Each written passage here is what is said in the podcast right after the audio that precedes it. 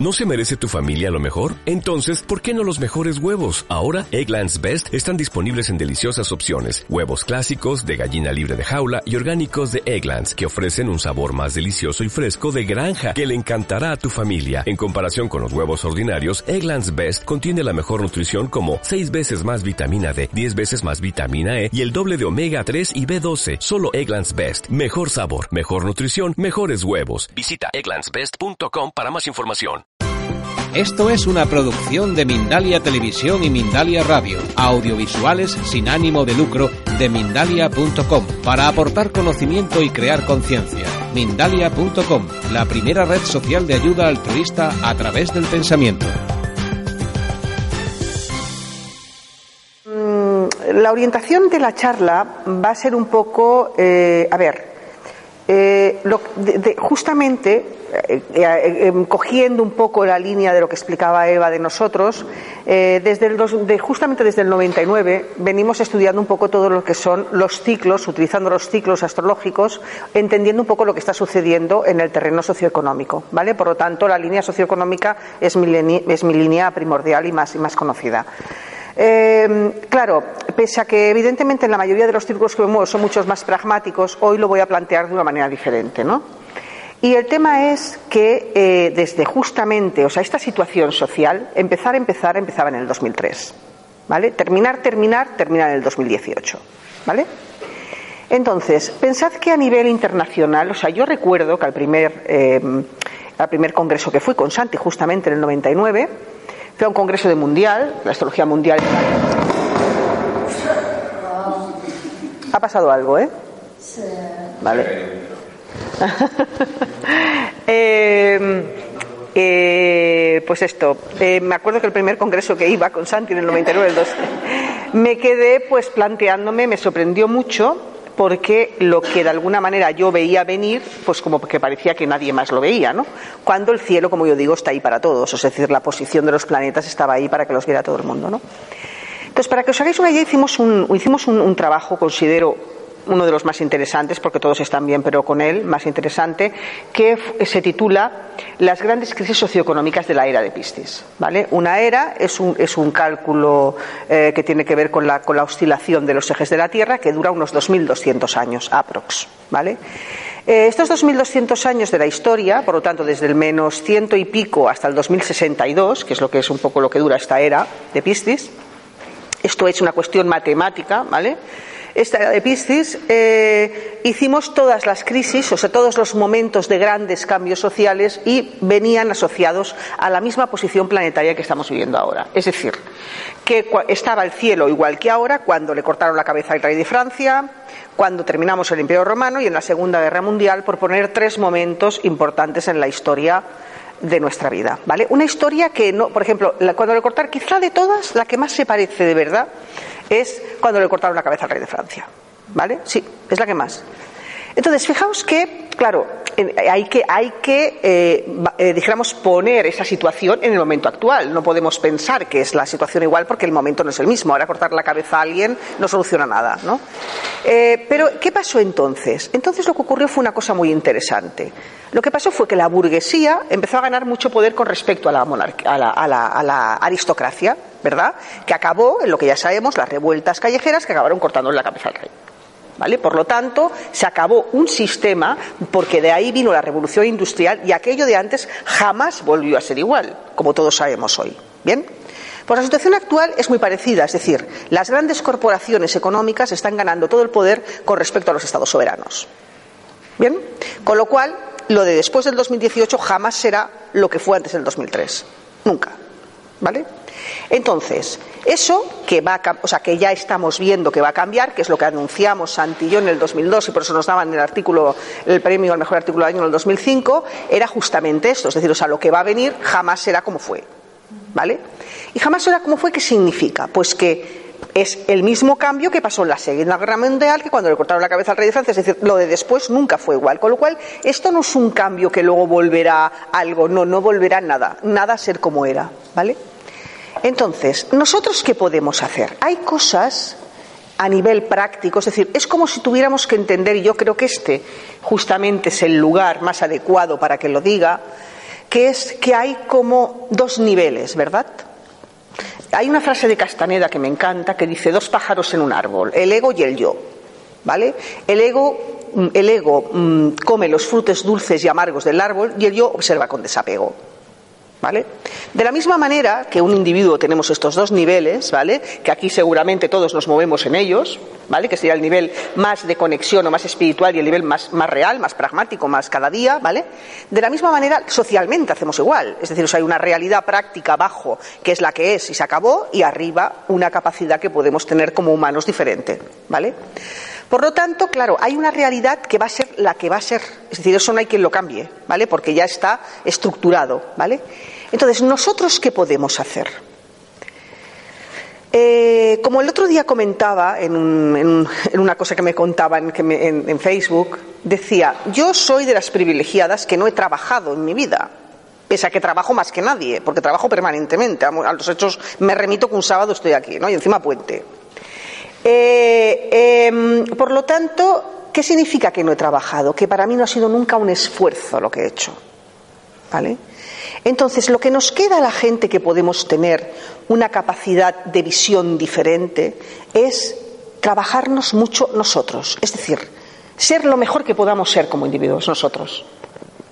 Pero al decir como individuos me refiero incluso desarrollando lo que nosotros nos motiva, sea lo que sea, es decir, haciéndolo lo mejor que sea, pero lo que nos motiva, no lo que es lógico, lo que es sensato, lo que es práctico, no, lo que a nosotros nos motiva que creemos que, tenemos que hacer. Ese sería un poco el camino que de alguna manera podemos tener como compensación a las circunstancias que a nivel social eh, van a venir apareciendo, ¿vale? Porque claro, desde nuestra perspectiva de nuestra época, pensad que el 84, ahora hablaremos, es como una especie de barrera, ¿vale? Que es como el canal de Panamá entre un antes y un después. Hablo a nivel generacional, ¿vale? Eh, todas las personas que hemos nacido antes del 84, me parece que aquí todo el mundo, igual hay alguien por ahí, pero me parece que aquí todo el mundo, todos seamos más, eh, todos seamos más, em, eh, seamos más intuitivos, más perceptivos o funcionemos de otra manera diferente, todos todavía tenemos por ahí un concepto de seguridad. ¿Vale? De que la seguridad es tener algo.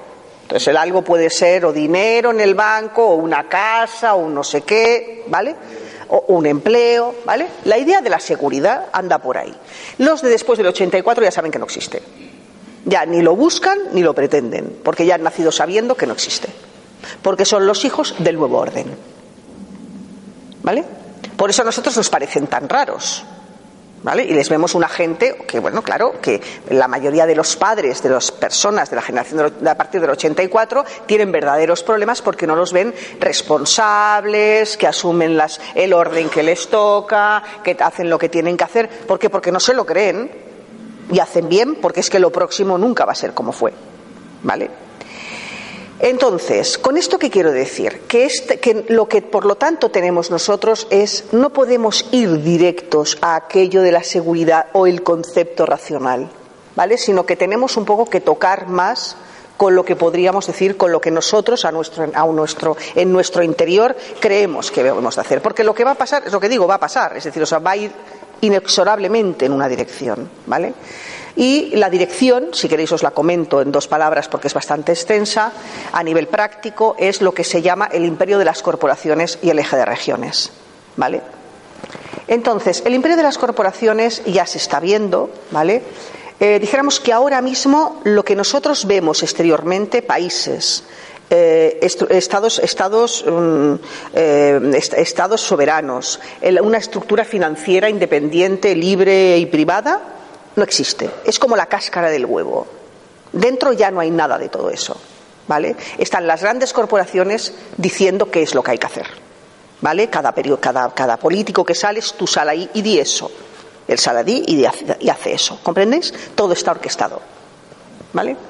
Entonces, ¿ese camino cuál es? Fijaos que es muy fácil, siempre ha ocurrido lo mismo. Los Rothschild, solo ellos, tienen el 6,5 multiplicado el PIB de España. ¿Vale? Coged 10 familias iguales y ya está. ya tienen el mundo repartido y hacen lo que quieren, con lo cual siempre ha ocurrido lo mismo. En la Segunda Guerra Mundial también pasó igual y dijeron, vamos a ver, aquí tenemos un problema muy grave, está pasando algo, vamos a ver, nos reunimos y ¿qué hacemos? Pues montamos una guerra, porque claro, esto generará, se caerá, habrá que levantar, claro, ¿una guerra dónde si estamos globalizados? ¿Comprendéis? No interesa la guerra en ningún sitio. Con lo cual hay que hacer otra cosa, hay que montarlo de otra manera. Y el tema es, de alguna manera, conseguir salvar las provincias ricas. Y a las otras, que les pase lo que sea, que es el eje de regiones. Lo del eje de regiones, este título, no se lo he puesto yo, ¿eh? Desde el, desde el FMI, desde el 2010 hablan de ello. Por lo tanto, el futuro va en esa dirección. ¿Vale? Es una dirección que, desde la gente que hemos nacido antes del 84, nos parece horrible. ¿Vale? Es un panorama desolador y es algo como muy feo, ¿vale? Pero pensad que mmm, una mente humana, ¿cuántos años tiene de mente pensante, sensata? ¿70? Siendo muy generoso. ¿Vale? Porque claro, yo creo que antes de los 15 no sé si pensamos mucho, ¿vale? Y después de los 85 tampoco lo tengo muy claro, ¿vale? Por lo tanto, ahí en medio, mmm, ¿eh? ¿vale? 75, 70 años, vamos a ser generosos, pensando nosotros nuestras cosas. ¿Creéis que 70 años de mente humana llena de juicios previos y de prejuicios, evidentemente basados por su experiencia, puede decir es mejor esto o será mejor lo de después? Yo creo que no, que no estamos, no tenemos una capacidad para decir por dónde. Entonces, dicho esto, ¿qué quiero decir con esto? Que de alguna manera, por lo tanto, esa realidad que va a ser no tiene por qué ser eso y por lo tanto no tenemos nada que hacer y los seres humanos tenemos que aguantar el chorreo, no. Nosotros podemos tener una capacidad, pero no es ni guardar dinero, ni es intentar tener más cosas, sino es intentar desarrollar al máximo nuestra individualidad y nuestras capacidades. Al máximo lo que nosotros creemos que tenemos que hacer. Eso realmente va a ser un poco lo que, sintamos en nuestro interior que nos toca. Va a ser lo que realmente va a hacer que seguro que nuestra vida irá, estará bien orientada. No podemos ir ya rectos a lo práctico, rectos a lo sensato, ¿vale? Porque la realidad va en una dirección que no tiene que ver un poco con otro nivel, ¿vale? Una muestra, lo voy a poner así, es la ciudad Facebook, ¿vale? Eh, Zuckerman, este señor, la ciudad Facebook, ¿vale? Facebook, sí, sí. Zuckerman es como una especie de, bueno, de, prototipo de su generación. Tiene 31 años, recién cumplidos, es un Tauro. Y este hombre eh, es, consiguió mm, captar a Chris Hughes, que es un tío increíble, inteligentísimo, que es el verdadero cerebro de Facebook. Y fijaos lo que ha creado ahora, la ciudad Facebook. O sea, ha comprado un montón de terrenos fuera de, de, de, de la, la ciudad y está montando una ciudad en la cual nadie pagará por vivir allí. Ahora, él tendrá una mansión y el becario una choza. ¿Vale? Este es un poco el futuro, la idea del derecho al uso dependiendo del nivel que cada uno aporte. De ahí que nosotros tenemos una capacidad sin igual individual, cada uno de nosotros, y por generación, que ahora voy a hablar de ello, ¿vale?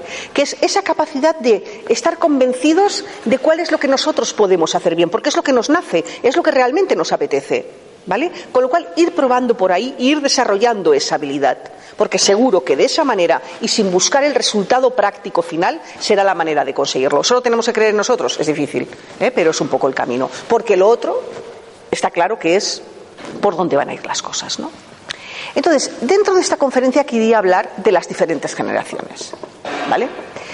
Eh, hay una generación, como decía la del 84, es, es la que es la del 84 está la barrera, hay una generación que es, dijéramos, nuestros ancianos, podríamos decir, que tampoco son tan ancianos, hay mucha gente muy válida todavía, ¿eh?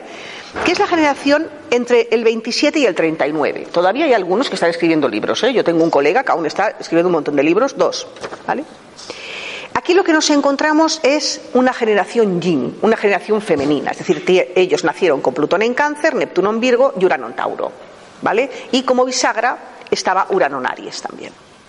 Esta es la generación pobre que se comió las dos guerras. ¿Vale?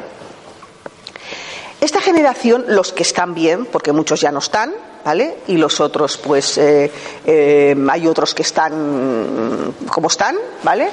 Pero los que realmente están y están bien son una gente que están muy capacitados en algún, en algún punto para entender mucho a esta nueva generación a partir del 84, ¿vale? Porque ellos fueron la generación anterior. Vosotros recordaréis que cuando éramos pequeños, los aquí presentes, en, en las escaleras la gente eran como familia. Los vecinos ¿eh? eran como una familia, una cosa, ¿eh? Porque esto era el producto de la generación de ellos. Y para ellos la supervivencia era lo humano, era el compartir. ¿Vale? Esta fue la generación que lo que vivió fue el, hundimiento de la familia. ¿Vale? Entonces, fijaos que mm, estamos viviendo un momento muy parecido en el sentido de lo que ellos vivieron. Imaginaos que a las, a las, mujeres aquí presentes, nuestra abuela nos hubiera dicho, tu hija mía en tu casa haciendo la calceta con tu marido. Nosotros hubiéramos dicho esta que está diciendo, ¿no? La pobre abuela. Pues es lo mismo que piensan los jóvenes después del 84 cuando les decimos nosotros. Y son, a mí me lo dicen en consulta, ¿vale? Porque algunos ya son mayores y ya vienen a verme, pero eh, no, no, lo dicen porque son muy educados todos, pero nos ven unos pringaos, literalmente. ¿Vale? Algunos lo verbalizan directamente, ¿vale? Por lo tanto, eh, ¿por qué? Porque de alguna manera este punto de responsabilidad, pues es lo mismo que nosotros veríamos a ellas, es decir, o sea, este punto de compromiso, de, buen rollo, de siempre bien, ¿qué rollo? O sea, que falta de autenticidad y de tal, pues es esto, ¿no? Entonces, esta generación, ¿cómo está viviendo este momento? Bueno, pues como una oportunidad de aportar algo de lo que ellos aprendieron, ¿vale?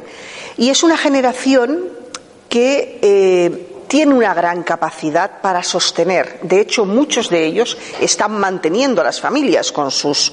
Em, eh, esto, sus, sus, rentas básicas que tienen, ahora no me sabe, las pensiones. ¿eh? Las pensiones los están sosteniendo a las familias, con lo cual están, es una de las generaciones de las que toca aguantar, sostener y demás. ¿vale? Con lo cual están pudiendo ofrecer esto y también un poco su capacidad de compromiso y de ayuda humanitaria, ¿vale? que también la desarrollaron. La siguiente generación es la nacida entre el 39 y el 55. ¿Vale? Aquí tenemos Urano en Cáncer y, Urano en Leo, como Urano en Géminis, perdón, Urano en Géminis, Neptuno en Libra y Plutón en Leo, como bisagra Urano en Cáncer. Esta es la generación de la Ghost Divine. ¿Vale? Es la generación de la Ghost Divine. ¿Recordáis el Boccaccio y, toda la parte, dijéramos, creativa, inventora, ¿eh? de la que nació Maruja Torres y todos estos, ¿no? Todas estas nuevas líneas así creativas, culturales, tal, ¿no? Es una generación activa, ¿vale? Una generación em, que de alguna manera es la generación del mayo del 68, es la generación de la, de la protesta, de yo no seré eh, lo que mi padre tuvo que ser, ¿vale? Es la generación de la respuesta. Eh, esta generación no está sufriendo mucho la crisis, porque claro, es una generación que ya le pilla lejos, ya eh, si cogió hipotecas hace muchos años y tiene cosas ya las tiene hechas, no la mayoría, y por lo tanto no está sufriendo un golpe importante, pero sí que de alguna manera lo está viviendo a, a nivel de valores. ¿Por qué? Porque para esta generación la educación es básica. Y ahora la gente no sabe si va con H intercalada. ¿Vale? Con lo cual hay un punto un poco de falta de, que su sistema de funcionamiento, fijaos que esta generación, lo llamativo de esta generación fue que fue la primera que, dijéramos, accedió al tema cultural en bloque. O sea, antes del 39, 39 es, 39, 55 exacto, la gente no iba todo el mundo al colegio ni de lejos, vamos. En cambio, entre el 39 y el 55 sí que fue la entrada masiva de los estudiantes en bloque. ¿no? Por lo tanto, es la generación que también puede permitirse el lujo de opinar de esta situación actual y de decir un poco lo que él haría. Entiende poco lo que pasa. Quiero decir, eh, por ejemplo, eh, esta generación de a partir del 84 que no luchan Imaginaos los de, los de esta generación, que salían a la calle, ningún hijo no deseado, les perseguían los grises, que todos eran grises, y tal, y no sé qué por todas partes, y ahora están estos que no nos, que nosotros no somos agresivos. Ah. Entonces, es como recuerdo un profe de facultad, ¿no? que me dice, me llamaron los del 15M para hacer una entrevista y tal, y, yo les dije, bueno, pero es que lo que pedís son cosas que no acabo de entender. Dice, mira, a mí si paráis la diagonal cada viernes por el paro juvenil, yo os apoyo. Y ellos dicen, eh, les dijeron que nosotros no somos agresivos. Claro, pues ahí tenéis un poco la mezcla de las, de las dos generaciones. ¿no? Los de Plutón en Escorpio saben que no vale la pena, que aunque lo hagan no van a conseguir nada, y tienen razón. Ellos han nacido en un momento. ¿Sabéis qué pasa? Que cada generación tiene como su, su espíritu, su naturaleza, su capacidad para el momento. Y por lo tanto, esta generación de Plutón en Leo tenía esa capacidad de enfrentamiento, esta generación, esta capacidad de lucha y de, enfrentarse al status quo y a la posición actual. ¿no? ¿Cómo de alguna manera vive un poco eh, esta, generación, está viviendo un poco la situación? Bueno, pues eh, como una sorpresa, en cierta manera, como con esa caída un poco de valores, por otro lado, pero por otro lado, también hay un punto de mm, aceptación de que no pueden hacer demasiado es también un poco ese, ese, ese, otro lado, ¿no? de que no pueden participar ni hacer mucho, cosa que es un poco frustrante también para ellos. ¿eh? Pero sobre todo es el tema del, del no diálogo. ¿Vale? Si os dais cuenta, una de las cosas que ahora llaman más la atención de las situaciones políticas es mmm, la dificultad para un diálogo coherente. O sea, es más casi como una religión todo. ¿Vale? De las cosas que no se pueden hablar, son así, ya está, ¿vale? Esto, claro, para los de Plutón en Leo, Urano Géminis, Neptuno en Libra es como una cosa rarísima, ¿vale? Pasamos a la generación que ahora está en el poder, ¿vale? Que es la generación de Urano en Virgo, Neptuno en Escorpio, Plutón en Virgo, con bisagra Urano en Leo, que es entre el 55 y el 70. ¿Vale? Son los nacidos entre 1955 y, y 1970.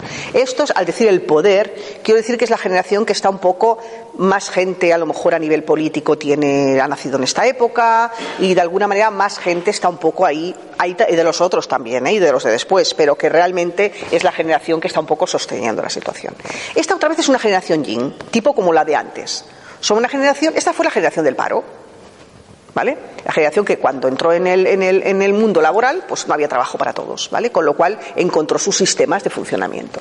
Esta generación, justamente esta situación social, la ha, la ha hecho levantar. Es decir, es una generación que lo de antes, lo de paga usted un crédito y le paga cuando quiera de la temporada de, la época de Plutón en Sagitario, de la etapa de la abundancia, que fue entre el 95 y el 2008, eh, lo, lo, veía como un poco de lado diciendo, uy, a mí esto me parece muy raro todo esto que pasa. ¿eh? Esto de que usted pague un crédito, lo paga cuando quiera, metes el piso y también el, el Mercedes en la hipoteca, me suena muy raro a mí, ¿no? Entonces, claro, esto que está ocurriendo ahora está diciendo, esto me parece más normal.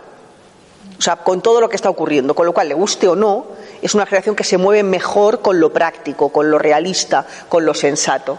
Con lo cual es una generación que más bien es la que está en el poder y más bien está un poco como la vida dándole la razón. ¿Por qué? Porque en línea a lo que antes estaba diciendo, esta generación es la generación que desarrolló mucho el tema de ser muy bueno en lo que hacía, justo por el tema del paro. ¿Vale? Hay como dos líneas dentro de, esta generación. Los que decidieron ir saltando de trabajo en trabajo, que también es Urano, Plutón en Virgo, y los que decidieron hacer muy bien algo. Están un poco como los dos lados, ¿vale? Entonces, los que decidieron... Dime. Los que decidieron ir los que decidieron hacer muy bien algo, o sea, ser muy buenos en algo. Por ejemplo, la generación anterior, entre el 55 y el 70, era una generación que decía, no, yo archivar no archivo, que a mí no me toca. Este es el archivador. ¿Vale? En cambio, esta generación, los nacidos entre el 55 y el 70, archivaba, fregaba y quitaba el polvo. O sea, claro, cuando entró a trabajar, saltaron un montón y por eso hubieron muchas también. Eh, eh, dijéramos, prejubilaciones ya en aquel tiempo, porque claro, ellos entraron en los años 80. ¿Vale? Los años 80 fue el tiempo en el que ellos entraron en la sociedad de pleno derecho. A partir del 81 entraron en un tiempo en el que ellos empezaron a, como a manifestarse. ¿vale? Por lo tanto, claro, ahora es la generación que no le está yendo tan mal esta situación actual, pero es una generación que los que de alguna manera han decidido hacer algo muy bien, sea su profesión o sea un interés personal o sea lo que sea, es un poco el momento de manifestarlo para ellos. ¿vale? Luego tenemos a los nacidos entre eh, 1970 y 1984. Esto es otra vez una generación yin. Urano en Libra, Plutón en Libra, Neptuno en Sagitario, con bisagra, Urano en Escorpio. Yo le llamo la generación guapa. ¿Vale? Son ultra educados, eh, quedan bien con todo el mundo, ahora están aprendiendo a que no se puede, ¿vale? Pero que su tendencia es a quedar muy bien con todo el mundo y el tema es, son la generación del todo gratis. Nacieron en un mundo en el que era todo gratis y había pues el carnet Jova y el carnet para la otra cosa y para lo más allá y para todas las cosas, ¿vale? Con lo cual estos son los que se están llevando el golpetazo más tremendo con esta situación actual, pobretes, ¿vale? Porque estos sí que se creyeron que podían pagar un crédito y pagarlo cuando quisieran, con lo cual los que están más liados con hipotecas y con situaciones difíciles en general es esta generación, ¿vale? Esta generación ¿qué le toca? Le toca admitir que está muy bien estarse mm, mm, eh, formando permanentemente, porque se están formando permanentemente, ¿no? Y eso está muy bien, ¿vale? Están aprendiendo cursos de, de todo y todo. Pero algún día tendrán que empezar a aplicar lo que saben, ¿vale? Y empezar un poco a no únicamente rentabilizar para ellos lo que saben, sino para la sociedad también. O sea, ofrecer su capacidad y su capacidad creativa a la sociedad también. ¿Vale? Y para eso, ¿qué les toca? Pues algo duro para ellos, que es su sistema en general, como era la generación de cabía para todos, porque es que nacieron cabía para todos, claro. Y encima, el momento en el que ellos brillaron en esta sociedad, o empezaron a brillar, fue entre el 80 y, entre el 95 y el 2008, ¿vale? Por lo tanto, ese tiempo entre el 95 y 2008 fue justamente el tiempo de la abundancia a nivel internacional. Fue el tiempo de no se iba a terminar nunca nada ¿vale? Iba a haber para siempre, ¿de acuerdo? Con lo cual, ese tiempo, entre el 95 y 2008, que ellos empezaron a brillar, encima su momento es el momento en el que ellos, de alguna manera, más todavía es real, que ellos pueden encontrar y hay de todo, ¿no? Y de golpe, a partir del 2008, entramos en esta fase, que va del 2008 al 2023, que no hay aunque haya. ¿Vale? O sea, es la etapa de la escasez, por definición. Da igual si hay o no, ¿vale? Por lo tanto, el tema es que ellos tienen que encontrar un camino que es ya no es tengo una idea en la cabeza, ejemplo, eh, eh, tengo pues una em, eh, tengo una idea en la cabeza, por ejemplo, pues quiero pintar un cuadro, ¿no? Y entonces a ver dónde voy a buscar los colores, porque ya tengo el cuadro en la cabeza. No, no, no. Es con los colores que tengo en la paleta actualmente, ¿qué cuadro puedo pintar? O sea, con lo que hay aquí ahora.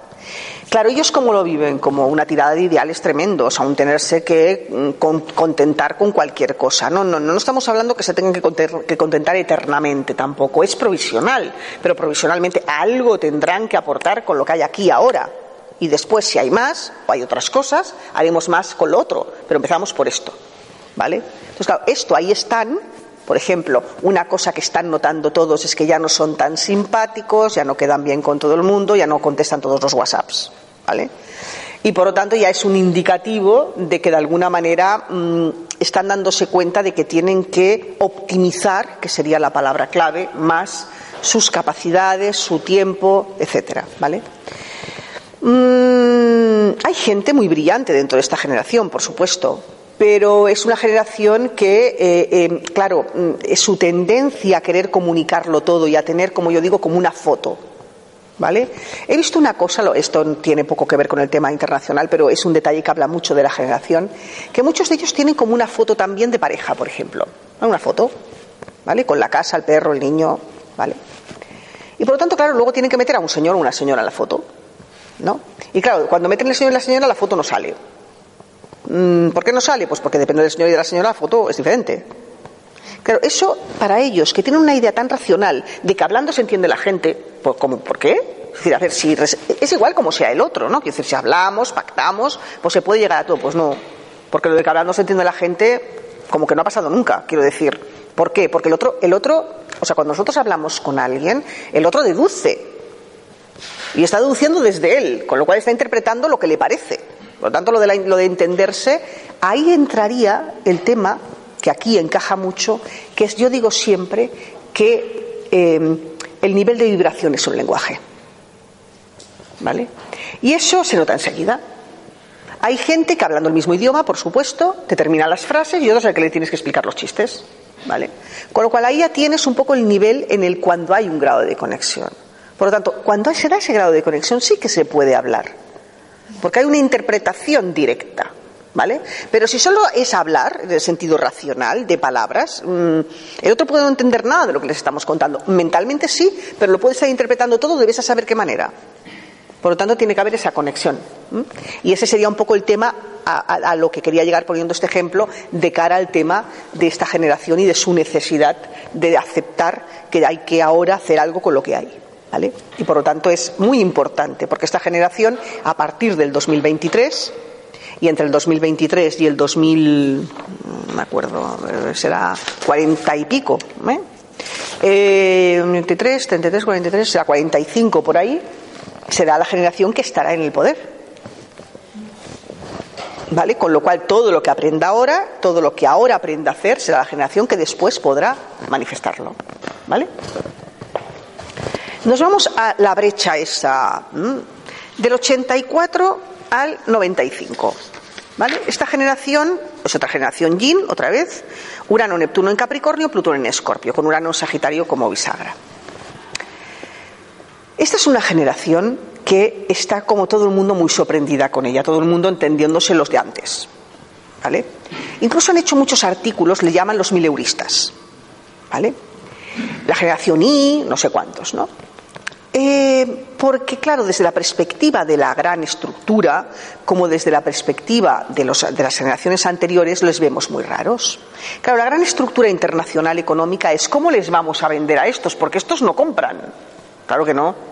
Y estos no creen en los bancos ni de lejos. ¿Vale? Eh, y estos, además, eh, es que, oye, se lo montan todo en plan. Eh, no gastan un duro. Ven enseguida el por qué tienen que gastar más. Y nada tiene que ver con que tengan más o menos. Voy a poner un ejemplo. Una facultad de mucho prestigio en Barcelona, ¿vale? Sus cursos valen mil euros mensuales, ¿de acuerdo? O sea, la gente que está allí pobre no hay nadie, ¿vale? Los hijos, ¿vale? Eh, hasta la generación de Plutón en Libra, todos los estaban en el bar. Los de Plutón en Escorpio, todos están en una terraza arriba porque en la, en la máquina les cuesta 10 céntimos más barata la Coca-Cola. 10 céntimos. ¿Vale? Que para, para, los de, para los de Libra, perdona, 10 céntimos estoy en la mesa hablando con mis amigos, ¿no? Estos 10 céntimos, ¿por qué tengo que pagar 10 céntimos más por lo mismo? ¿Lo veis? O sea, es una generación que no, o sea, que no entiende por qué y nada tiene que ver con que pueda o no pueda, es el sinsentido de gastar más. ¿Comprendéis? Es otra gente. ¿Vale? Entonces, ellos son los que esta crisis los ha elevado. Yo me acuerdo tantas cosas de esta generación. Recuerdo que era una gente, que eran unos niños que no, son, no sonreían. Bueno, por la calle, quiero decir, en su casa seguro que sí. Pero tú les decías, ay, que niño más mono, y te miraban así, y tú decías, uh, perdón, ¿eh? y decías, ¿pero por qué? Y dices luego, claro, es una generación que se va a comer toda la crisis en su juventud. Es que tenían que ser así, de entre comillas, desconfiados. ¿Vale? Su casa no, ¿eh? su casa y son muy. Luego recuerdo que luchaban y jugaban con, con los dinosaurios y decía, qué niños, ¿no? O sea, y recuerdo, siempre me ha quedado la imagen de una amiga mía, que la niña con siete, el niño con tres, iban en el coche y ven aquella película que se titulaba Viven, ¿recordáis? Que fueron aquellos que se cayeron en, no sé, en Katmandú, por ahí, ¿no? Y, bueno, que se comieron a los tal. Y mamá, ¿tú qué harías? La madre, oh, imagínate, madre de mi generación, ¿no? Bueno, pues menuda pregunta que me ha hecho la niña, ¿no? Pues bueno, es una situación muy delicada, porque verás. Y la niña, ah, yo lo tengo clarísimo, yo comería, pero que lo parta otro. que partirlo lo parte otro. O sea, yo como, ¿eh? Pero lo parta otro. ¿Tú qué haces? Ah. Y te quedas diciendo, jate, o sea, o sea, sin ningún problema, ¿eh? Entonces dices, o sea, ahí tienes la, o sea, la visión meridiana, superviviente de que esto es lo que hay y es lo que hay que hacer. Y como estas, os pondría, bueno, montones de anécdotas. ¿eh? Por lo tanto, este momento, este, esta entrada de Plutón en Capricornio en el 2008, esta etapa de la crisis que nosotros llamamos crisis, que es esta etapa de cambio social brutal, que bueno, pensad que los modelos económicos como los modelos sociales son como un humano, tienen un principio, un crecimiento y un fin. Se, acabó el Imperio Romano, se acabó el Renacimiento, se acabará el estado de bienestar. todo se acaba de una etapa, ¿no? Pero esta generación es la etapa, es la generación que sabe y ha nacido sabiendo perfectamente qué es lo que hay que hacer en esta crisis, porque son los hijos de ella. ¿Vale? Y por eso nos ven a todos unos pringaos, aún gastando un montón de dinero, aún teniendo dinero en el banco, o aún, bueno, diciendo estos, en fin, ¿Vale? Por lo tanto, yo diría, siempre diría que, como luego será la otra generación, cuando estemos en el otro tiempo, hay que mirarlos. Porque lo que hacen ellos nos dan una pauta tremenda de cuál es el camino a seguir. Porque ellos nacen sabiéndolo. ¿Vale? Yo tengo un par que me ayudan con el tema informático, claro, son unos cracks de la informática, ¿vale? La mayoría. Y cuando ellos quieren algo de mí, que por eso me ayudan, ¿eh? Porque aquí gratis nada, ¿eh?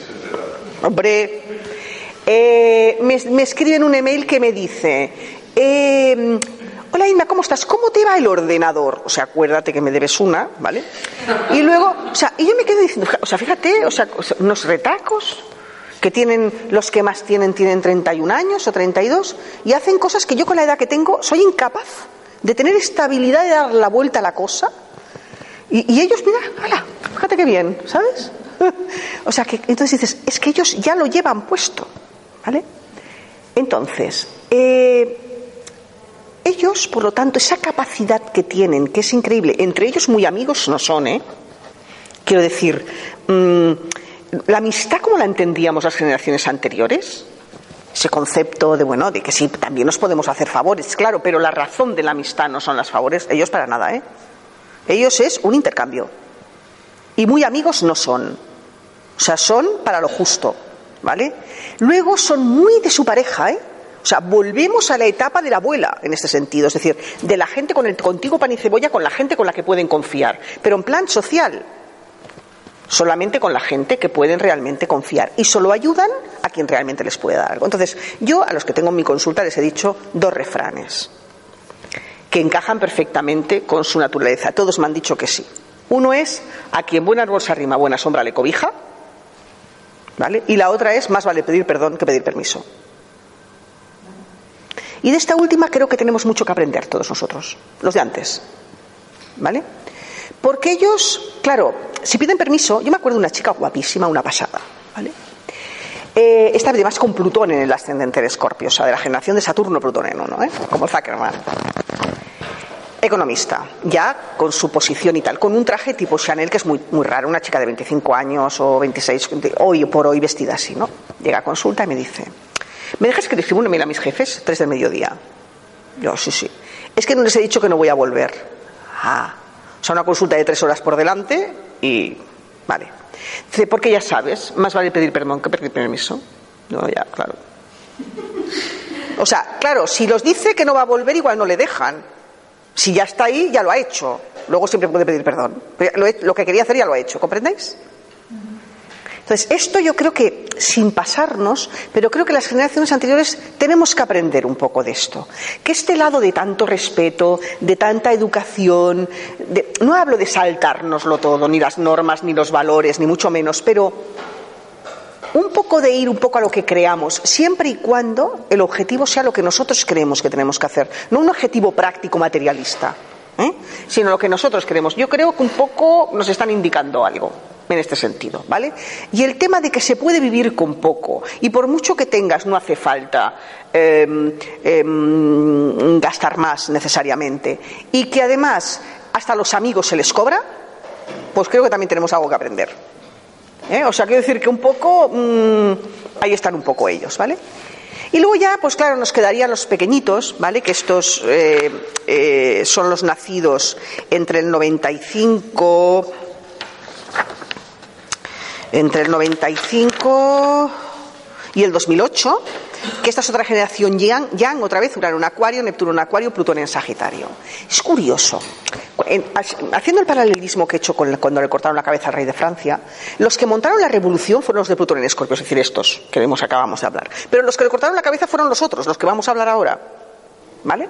Y es curioso porque estos niños, una de las cosas llamativas es que se zumban. O sea, se vuelven a pegar físicamente. Los padres se quejan de que pegan.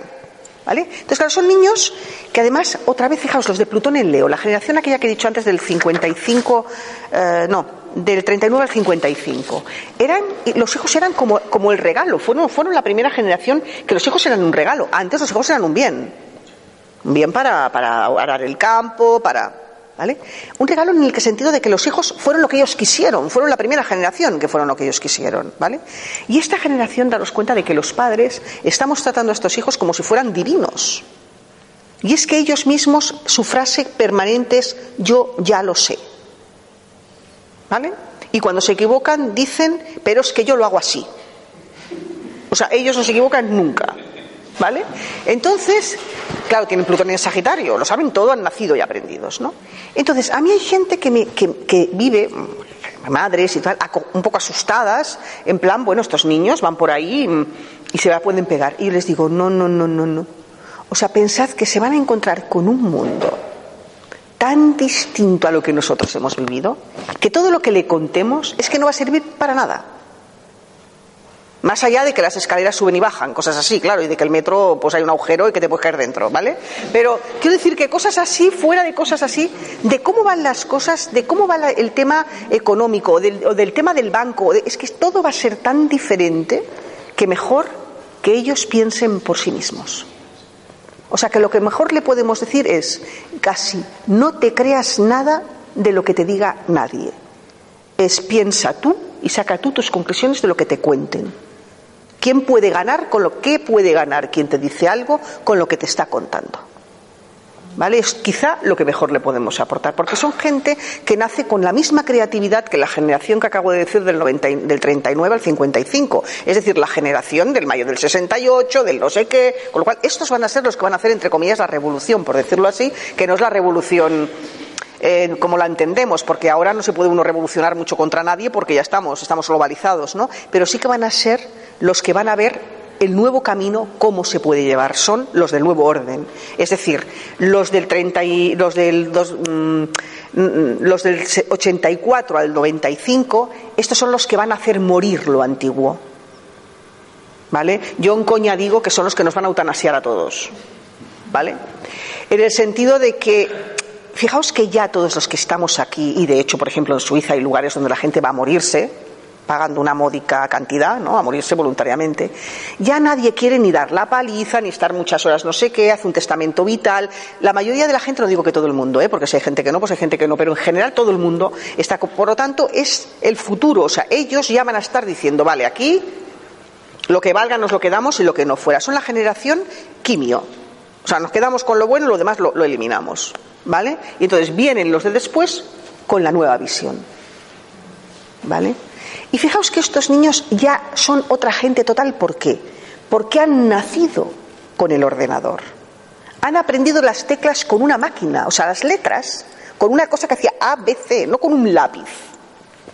¿Vale? Que los del mm, esto, 84 al, al, al, al 95 no. O sea, estos se encontraron y muy pronto accedieron porque, ¿vale? Porque, bueno, yo el primer ordenador que tuve, que era una T, que parecía un avión cuando se encendía, era del 88, ¿vale? pero, pero claro, ellos tenían cuatro años, quiero decir que en las casas no había en el 88 ordenadores en todas las casas, ¿no? Pero es que ahora sí. O sea, los que han nacido después del 95, todo el mundo tiene, quien no tiene una tablet, tiene un móvil, tiene un no sé qué, ¿vale? Y estoy pensando en una niña que con seis años le coge a su madre el móvil y, cuando la madre le coge el iPhone se había, cambiado todos los iconos de sitio. Y dice la madre, ¿qué has hecho? dice, es que me he hecho una, me hecho una, me he hecho una carpeta y he metido todos mis juegos dentro y la he titulado Juegos Jaja. Con seis años. Ahí tenéis esa habilidad ya, pero fijaos qué hizo, deducir. O sea, nadie le dijo una carpeta Saza, si lo veis. Eso es la generación que va a deducir por sí mismo ¿Qué tiene que hacer? Y estas alas no se le pueden cortar. Eso es muy importante para las nuevas generaciones. No estamos hablando de que, dejemos y que, sean unos animales y se vayan pegando por ahí, claro que no, habrá que poner unos límites, pero que no sea el cortarles las ganas de aprender. Y otra cosa muy, muy importante que hay que enseñarles. Fijaos que ahora estamos en una fase en la que yo digo que hay dos efectos secundarios de la crisis. A uno le llamo el efecto avestruz, que es el efecto que, bueno, yo pongo, hay un chiste muy bueno, que hay dos, dos taquillas de, del cine, ¿no? El título de, la, de una peli es, mm, es eh, mm, ahí, el título de una peli es Verdades difíciles y el otro es Mentiras dulces, ¿no? En Verdades difíciles nadie y en Mentiras dulces una cola larguísima, ¿no? Y el otro, que le llamo el, el, efecto todo el mundo es pediatra. ¿vale? Y en este caso es que cuando hay una mujer aquí las presentes que han tenido hijos, seguro que lo saben, todo el mundo sabe lo que le pasa al niño. ¿Eh? O sea, por lo tanto, ahora estamos en un momento en que todo el mundo sabe todo. ¿Vale? Todo el mundo sabio. ¿Vale? ¿Por qué? Porque todo el mundo accede a Internet. ¿Vale? Entonces, claro, he leído en Internet Y como lo leo en Internet, que es increíble, porque a ver, yo por, ejemplo puedo tener un problema médico y puedo meterme en Internet y preguntar, ¿esto que me pasa qué es? Ir al médico y decir, oye, ¿de esto qué hay? Pero pensar que sé tanto como el médico lo encuentro muy fuerte. Pero está esto ahora pasando un montón, ¿no? Entonces, fijaos que una de las cosas que hay que decirles a estos niños es que la Wikipedia es lo que visita todo el mundo.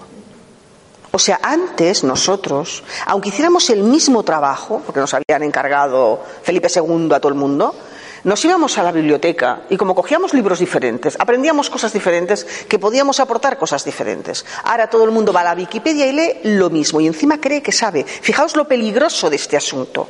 ¿Vale? Con lo cual nosotros, mira, aquí estamos, ¿vale? Para lo nuestro. Pero a estas nuevas generaciones hay que advertirles de que ellos tienen que tener criterio, tienen que pensar por sí mismos y esa capacidad que tienen inherente ya en sí mismos de deducir no la pueden perder. ¿Vale? Y luego vienen los más pequeñitos todavía, chiquitines ya recién nacidos estos casi, que son eh, los, de, los que serán, vamos, porque la bisagra ya lo tenemos, que es Urano en Aries, pero será Urano en Tauro, Neptuno en Piscis y Plutón en Capricornio, entre el 2008 y el 2023. ¿Vale? Por lo tanto, vuelve una generación práctica. Y esta es la generación que después de que los, estos visionarios hayan dicho por dónde, asentarán el nuevo modelo. ¿Vale? Por lo tanto, es un poco el entender un poco qué papel tiene cada generación y un poco entender un poco qué podemos aportar desde nuestra mm, capacidad como grupo humano, porque claro, somos un grupo humano, que de alguna manera hemos venido con una serie de cualidades iguales, aunque luego cada uno de nosotros seamos muy diferentes, ¿vale? Y entonces podemos aportar un poco, pues a nivel social, de una manera diferente. No sé, no sé si tenéis preguntas, si... ¿Vamos bien? Vamos bien, bien. Pues ya está. Vale, genial. Has hablado de 2018 como la época antes y después. Sí. ¿Quieres explicar un poco? A ver, eh, sí, a ver, después del 2018 entramos una época, en una época que será entre el 2018 y el 2020, en la que se impondrá el nuevo modelo económico, ¿vale? Pero imponerse el nuevo modelo económico no va a ser, a ver, esto es como cuando se impuso el nuevo modelo económico en la Segunda Guerra Mundial, entre que se impuso el Plan Marshall y se empezó a ver los efectos, estábamos en los años 60. Por tanto, tampoco va a ser PAM. Oye, hoy, mira, día 1 de enero, 2 de febrero, hemos impuesto otra cosa. No. ¿Vale? Va a ser una cosa paulatina, pero sí que se va a ser otra cosa totalmente diferente, que es lo que he dicho del imperio de las corporaciones y el eje de regiones. Ahí empieza el nuevo, o sea, a, desvelarse. De hecho, ahora ya, desde que entró Saturno Sagitario este 23 de diciembre, eh, este 23 de diciembre, mm, se está acentuando mucho el tema de que hay que decir la verdad.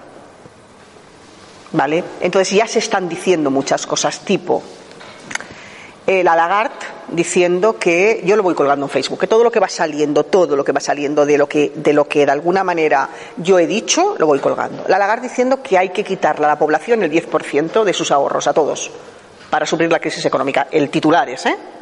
En el economista. ¿Vale?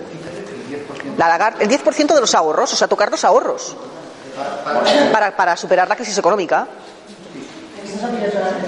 Pero la última que he colgado increíble.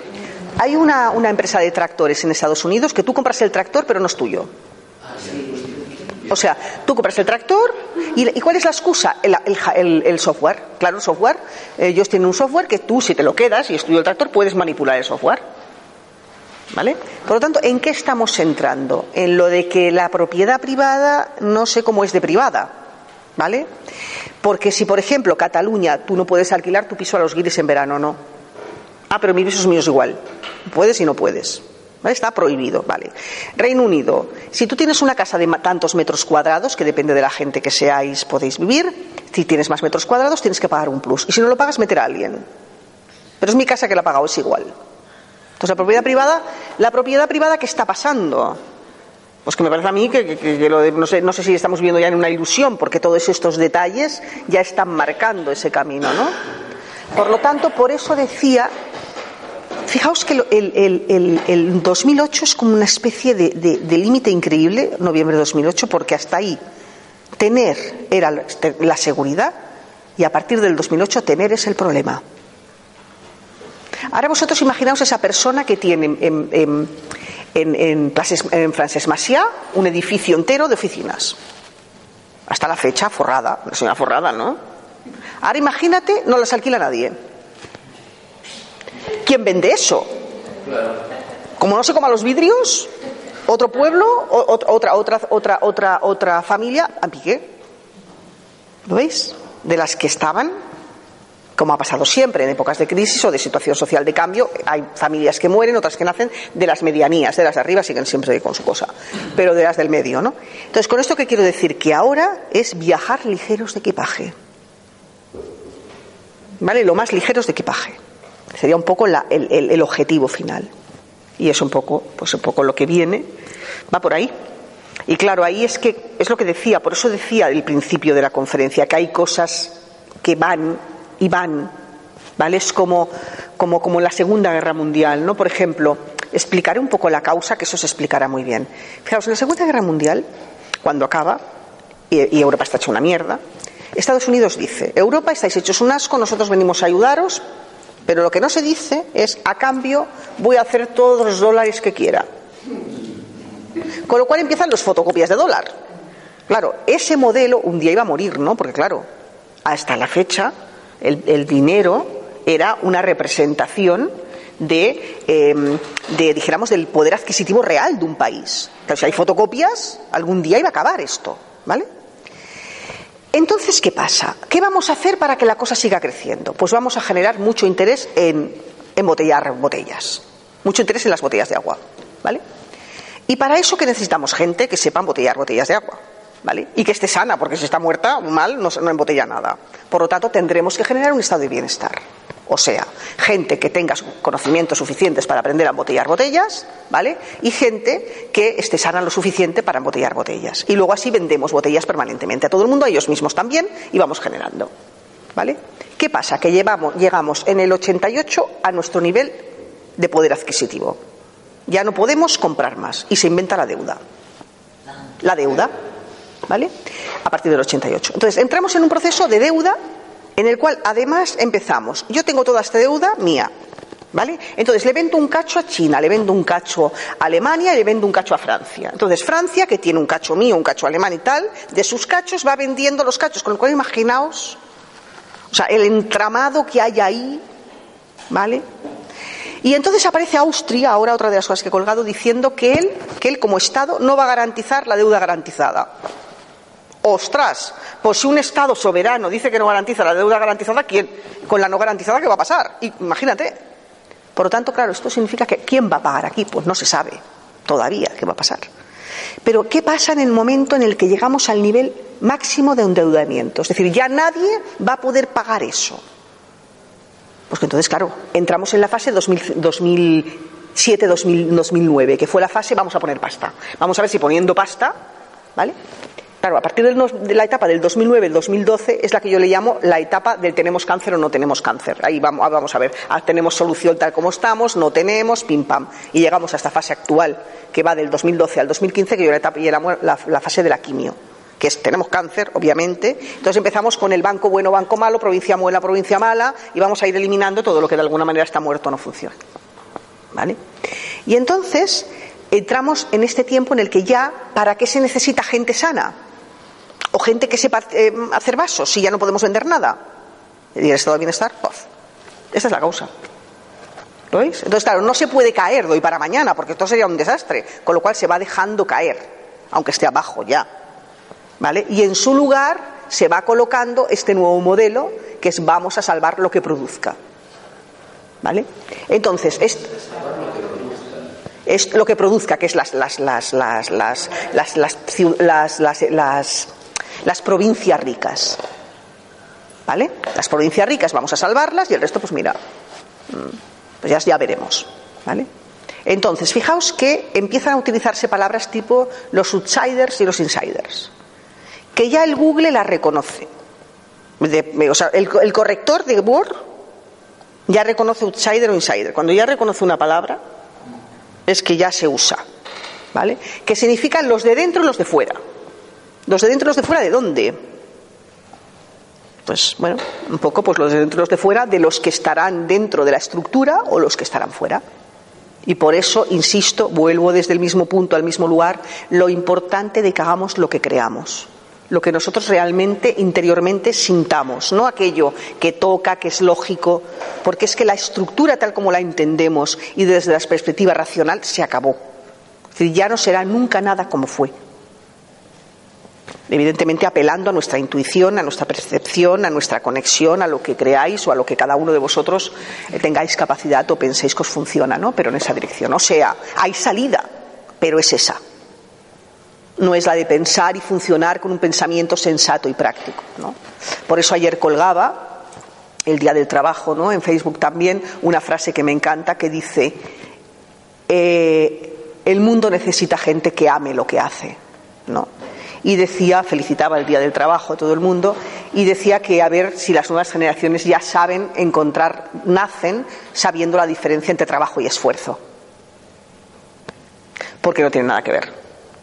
Vale, son dos palabras, o sea, hasta la fecha, trabajo es asociado a esfuerzo.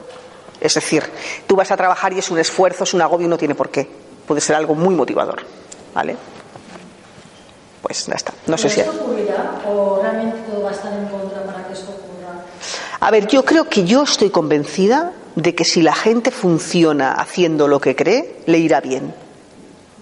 Pero no puede dejarse convencer de lo contrario, ni de que no hay salida, ni de que. ¿Me explico? O sea, hay un punto de creer en uno. ¿Vale? No digo, no sé si todo el mundo también, no lo sé, eso tampoco podría decirlo. Pero sí que es verdad que el otro camino no es.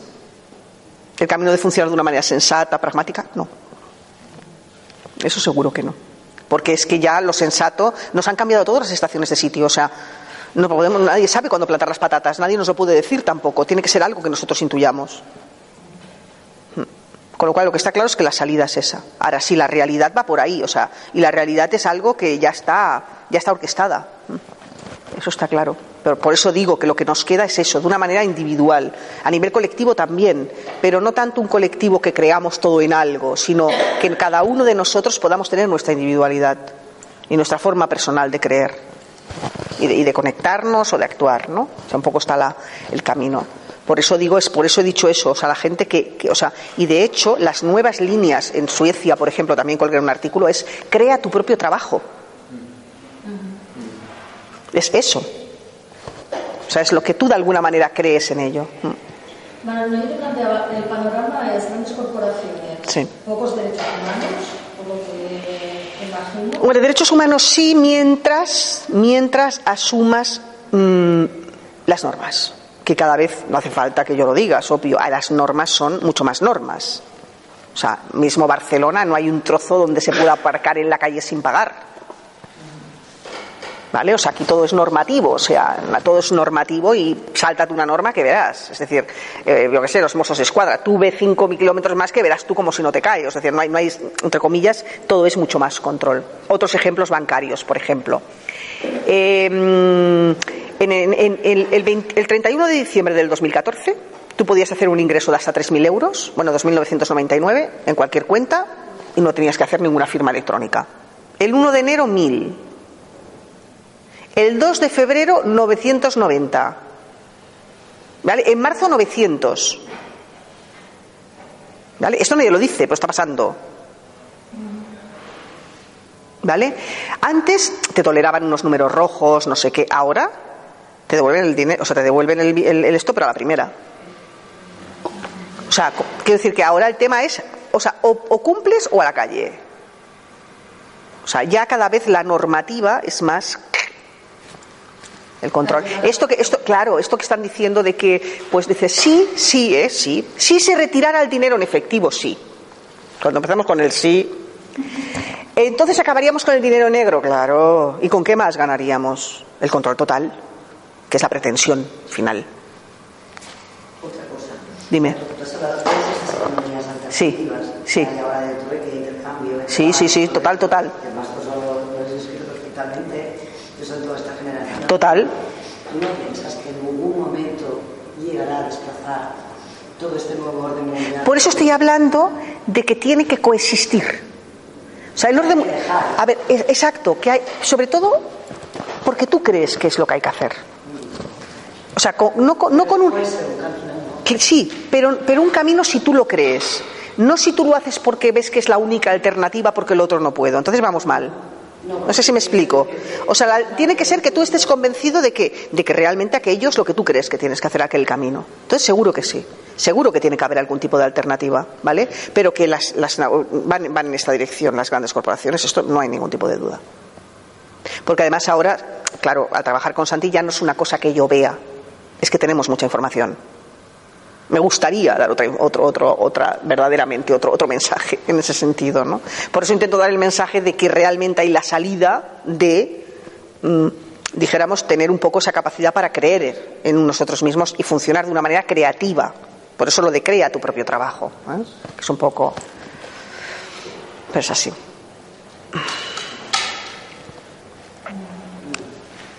Bueno, pues nada. Gracias.